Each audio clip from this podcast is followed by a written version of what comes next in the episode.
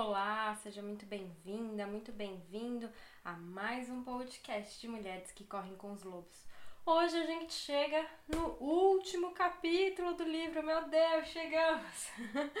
É, quem diria, né? É um livro denso, um livro grosso, grande, é, e que faz com que a gente revisite muitos lugares dentro de nós, né?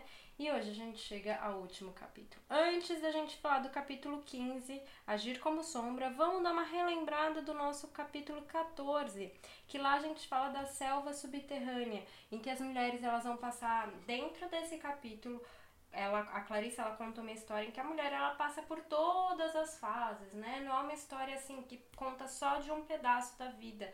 Então a gente vê é, a, o momento em que a mulher ela se desconecta e que ela volta e as dúvidas que vão surgindo ao longo do caminho e essa fortificação que ela vai encontrando dentro dela, né? E que vai meio que fazendo com que ela ganhe níveis entre aspas e que esses níveis eles acabam é, fortalecendo essa mulher.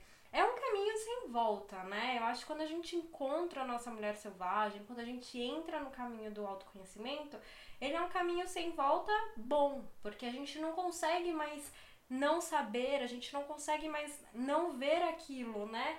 É, a gente não conhece, não consegue é, desconhecer o conhecido. Então é um, um bom caminho sem volta. E aí no capítulo 15, a gente é um capítulo bem, bem curtinho, então esse podcast ele vai ser bem rápido. É, a mulher selvagem, ela vive como sombra, né, dentro da gente, como o lobo que se esconde, a loba que se esconde, e a gente vai percebendo essa movimentação, e a gente vê é, é, essa loba ali atrás da árvore, aí a gente olha, ela passa, aí a gente vê de novo e vai indo nesse processo, né, de reconhecimento.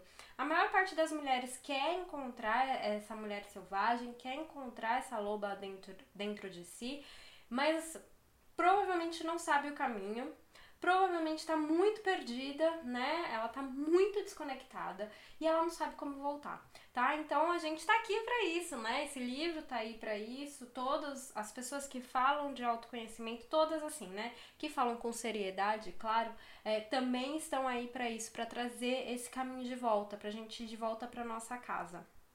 É, a gente sente essa mulher selvagem dentro da gente, a gente só não enxerga a sombra, mas como a gente sente, a gente sonha, a gente se conecta com outras mulheres através dessa mulher selvagem, né? É, a Clarissa ela falou uma frase que eu fiquei assim extremamente tocada. O feminino selvagem não é apenas sustentável em todos os mundos, mas é ele quem sustenta todos os mundos, né? E isso é muito interessante, muito forte, principalmente numa semana em que houve é, alguns comentários partidos, inclusive de uma mulher, que defende a não contratação de mulheres, que defende a não contratação trabalhista, porque a mulher ela dá muito é, gasto, ela engravida, ela tá em TPM, né? Ela engravida de propósito, porque ela vai ter é, ali a lei ao lado dela que ela não pode ser mandada embora nos próximos 16 meses depois que ela engravida. Enfim, e justamente na semana em que a gente vê as pessoas falando disso, a gente vê Clarissa num livro que foi lançado em 1992, falando que o feminino selvagem ele não é apenas sustentável, mas como é ele que sustenta. Então a gente tem que pensar e repensar sobre essas falas machistas e sobre é, essa ideia de que o lucro, de que a, o capitalismo, enfim, ele está acima de todas as coisas. Eu, particularmente, eu não sou uma pessoa que é contra o capitalismo. É, particularmente, eu acredito que o capitalismo, o socialismo, o comunismo, enfim, eles simplesmente são, né? E o que a gente vai fazer com esses é, meios, com, com esses tipos de economia, vai depender das escolhas dos seres humanos. Então, a gente precisa é, pensar, né? A gente também está numa semana de coronavírus e em que a gente também tem que repensar esses meios de produção, o que, que a gente está fazendo, como a nossa economia é frágil, como a gente depende uns dos outros. Então é, é um momento para a gente repensar sobre esse feminino que ele não é apenas só sustentável, mas como ele sustenta o mundo todo, tá?